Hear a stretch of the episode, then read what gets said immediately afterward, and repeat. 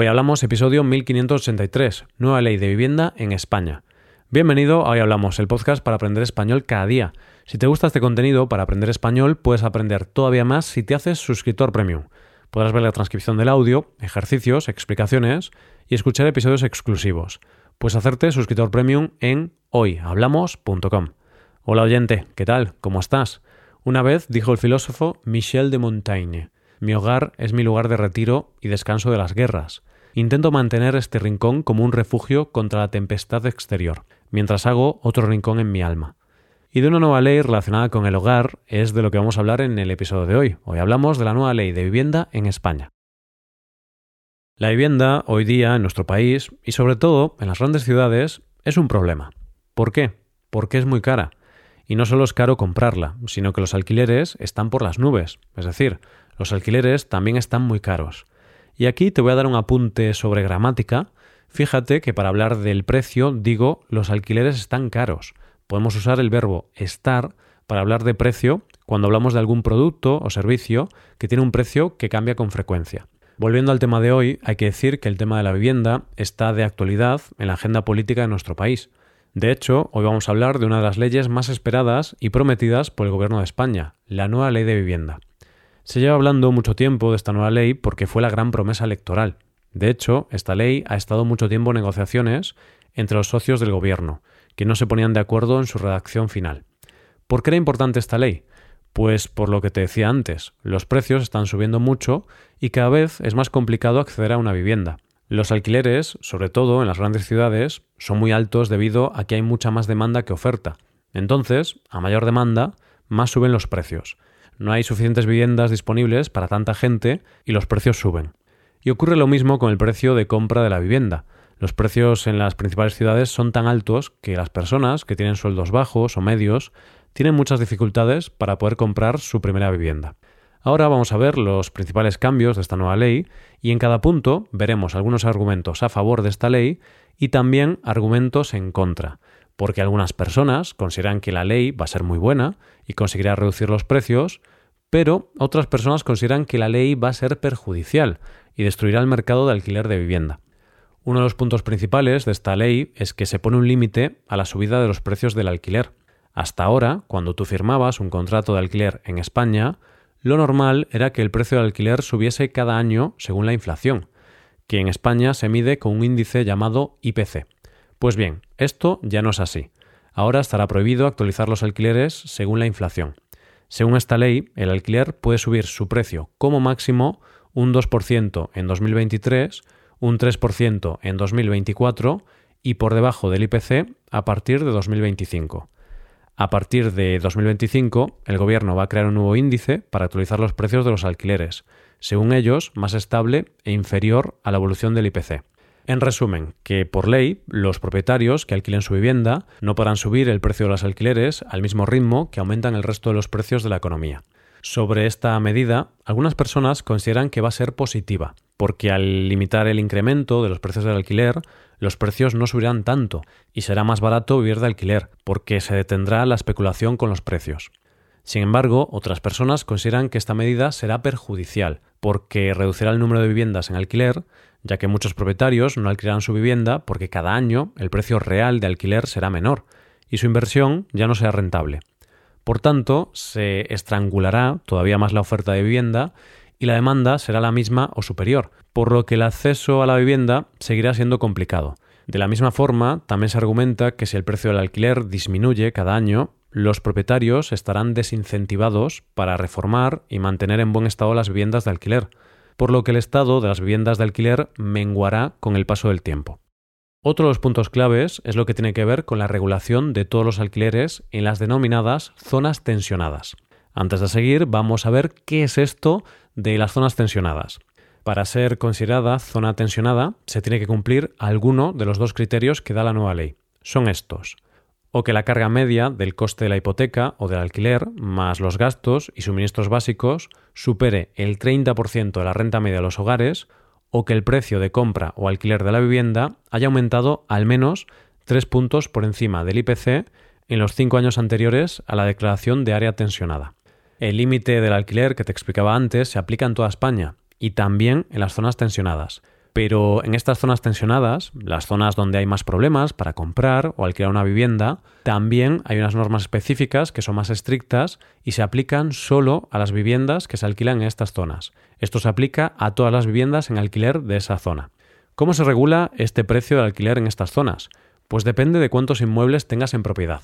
La ley diferencia entre pequeños propietarios y grandes tenedores. Los grandes tenedores de vivienda son aquellos que tienen cinco o más viviendas.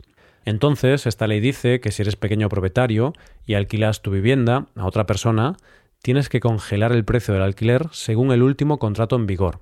Entonces, aunque cambies de inquilino, al nuevo inquilino no puedes subirle el precio. Es decir, el precio de alquiler se regula de forma que los propietarios no pueden decidir libremente el precio, sino que siempre se tendrá en cuenta el anterior contrato, y no importa que cambie de inquilino, el propietario nunca podrá subir el precio libremente.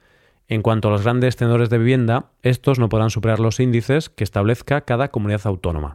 Esta medida ha sido la más criticada por parte de los propietarios y de algunos economistas, ya que este hecho podría significar que esos propietarios opten por retirar sus viviendas del mercado, ya que no podrán cobrar lo que consideran adecuado y lo que el mercado libremente está dispuesto a pagar.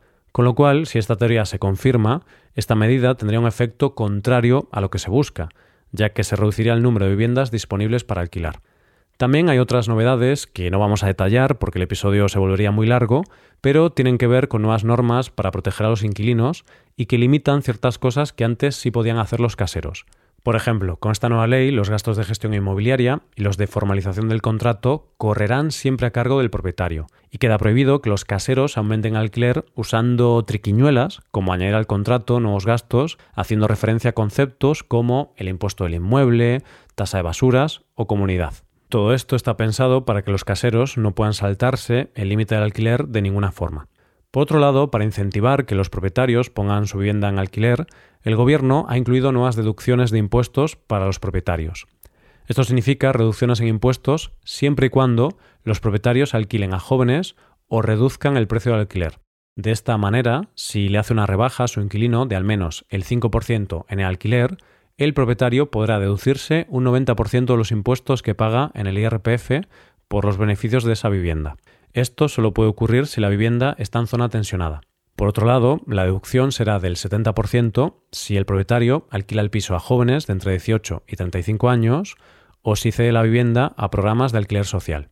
Otro tema también importante de esta ley es que se añaden nuevas normas relacionadas con los desahucios. Con esta nueva ley se obliga a especificar la fecha y hora exactas a la que se va a realizar un desahucio, que era una de las grandes demandas de las plataformas antidesahucios. De esta forma, las plataformas antidesahucios sabrán cuándo va a ocurrir el desahucio y podrán reunir a su gente para intentar evitarlo.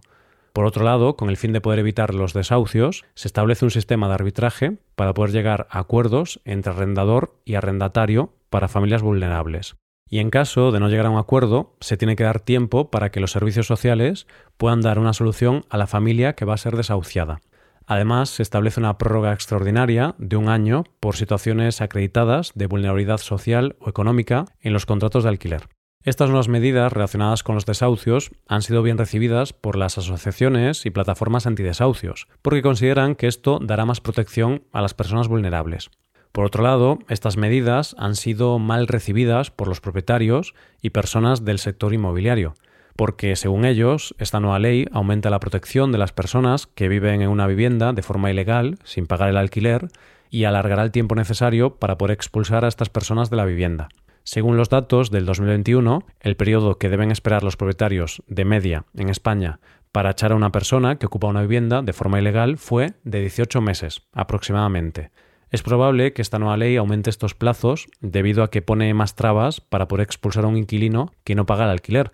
Esto es un incentivo menos para que un propietario quiera poner su vivienda en alquiler, ya que si el inquilino no paga el alquiler, puede pasar más de un año hasta que el propietario pueda volver a disponer de la vivienda. Y esto también podría afectar de forma negativa a los inquilinos, porque si los caseros ven que este es un riesgo a la hora de alquilar, es posible que sean más exigentes a la hora de seleccionar al inquilino para reducir la probabilidad de impago por lo que alquilarán las viviendas a personas con ingresos más estables y más altos, y eso quizá pueda perjudicar a familias vulnerables. En mi experiencia personal, en el 2018, cuando alquilé un piso en Vigo, pude observar que los propietarios en España son bastante exigentes.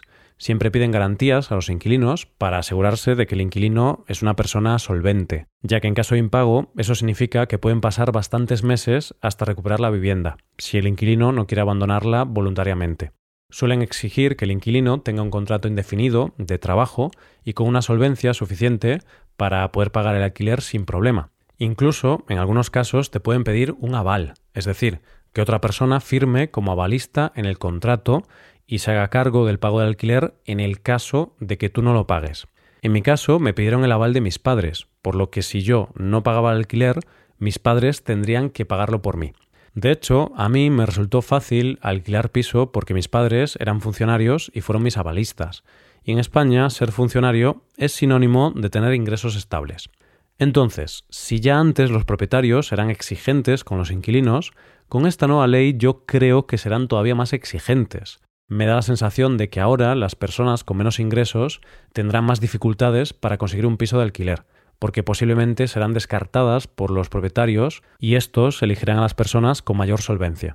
Por último, un punto clave de esta ley tiene que ver con la vivienda social o protegida, ya que se han aumentado los porcentajes de reserva de suelo para este tipo de viviendas. También en las últimas semanas el Gobierno ha anunciado que construirá más vivienda pública. Estas medidas han sido bastante bien recibidas por casi todo el mundo, ya que aumentar el número de viviendas de alquiler será positivo para facilitar el acceso a la vivienda. Era una ley muy esperada y tiene sus detractores y sus defensores. El objetivo de la ley es bueno, ayudar a las familias y personas más vulnerables. Ahora lo importante es ver si esta ley consigue cumplir sus objetivos. Y solo el paso del tiempo nos dirá sus efectos. Hasta aquí el episodio de hoy. Y ya sabes, si te gusta este podcast, si te gusta el trabajo diario que realizamos, nos ayudará mucho tu colaboración. Para colaborar con este podcast, puedes hacerte suscriptor premium. Los suscriptores premium pueden hacer a la transcripción y ejercicios de explicaciones. Hazte suscriptor premium en hoyhablamos.com. Muchas gracias por escucharnos. Nos vemos en el episodio de mañana. Pasa un buen día. Hasta mañana.